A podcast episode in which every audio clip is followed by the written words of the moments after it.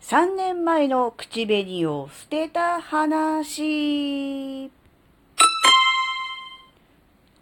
あずききなこがなんか喋るってよ。この番組は子供の頃から周りとの違いに違和感を持っていたあずきなが自分の生きづらさを解消するために日々考えていることをシェアする番組です。こんにちは、あずきなです。あのね、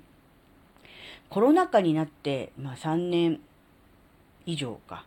3年半近くになるのかな。えっ、ー、とね、あの、マスクをするのがデフォルトになっていたので、まあ当然といえば当然なんですけど、口紅って塗らなかったですよね。まあ、ちゃんとね、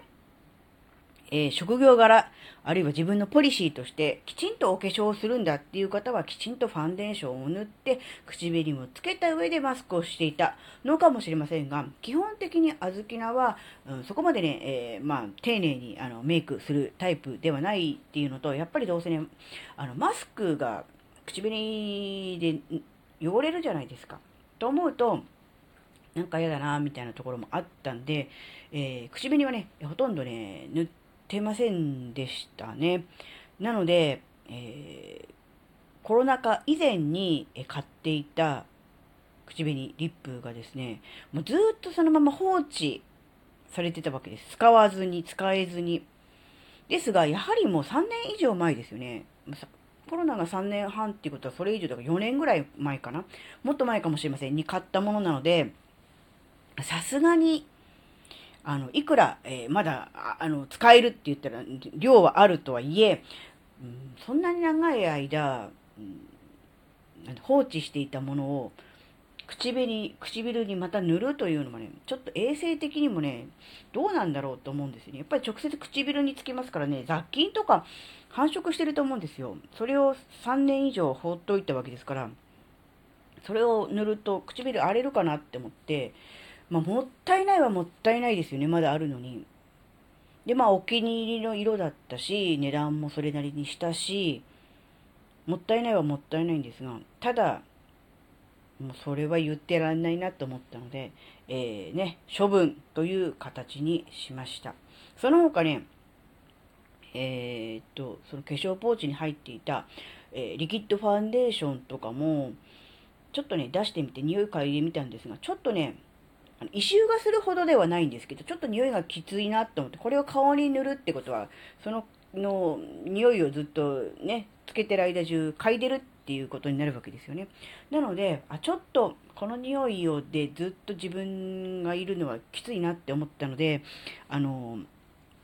その場合はね、もうそのファンデーションも結局処分ということになりました。やっぱり3年半っていうのは、やっぱりこう、化粧品の賞味期限って、賞味期限じゃないや、使用期限っていうのが、ちょっとよくわからないじゃないですか。だけど、やっぱさすがに3年半は長すぎるんじゃないかなって思ったんで、やっぱりね、そこは、うん、処分という感じにしました。その他、使いかけの化粧品類などもね、まとめて、えー、今回ね、処分をしたんですけど、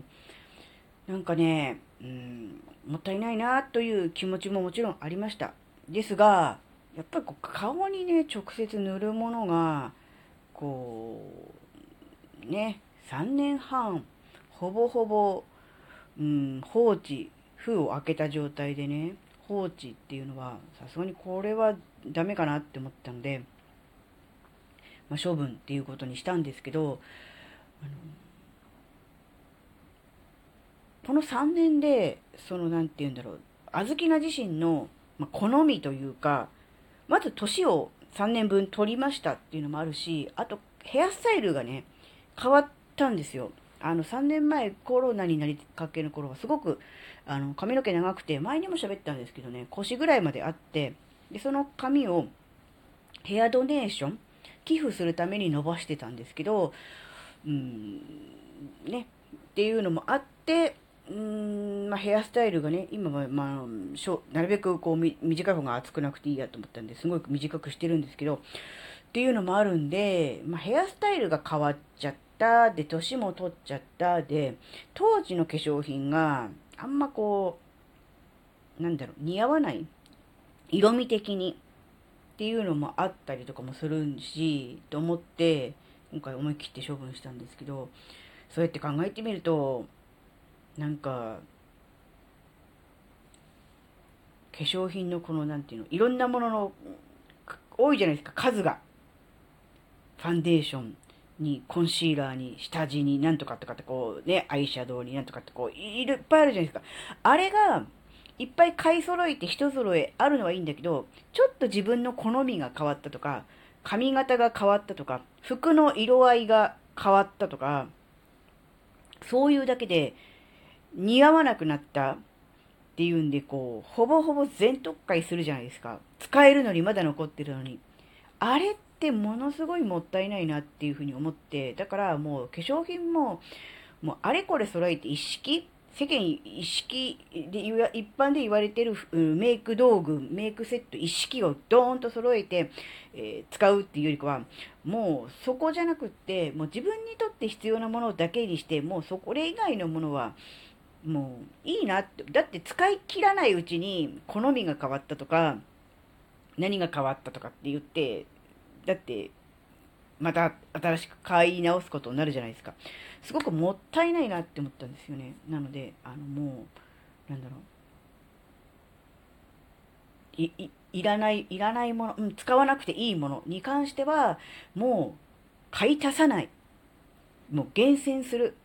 自分にとって、えー、メイク、メイクのね、え道具とかも含めて、え、必要なもののみに特化して、そうじゃないもの、普段使わないものは、もう買い足さないということにね、しました。なのでまあ、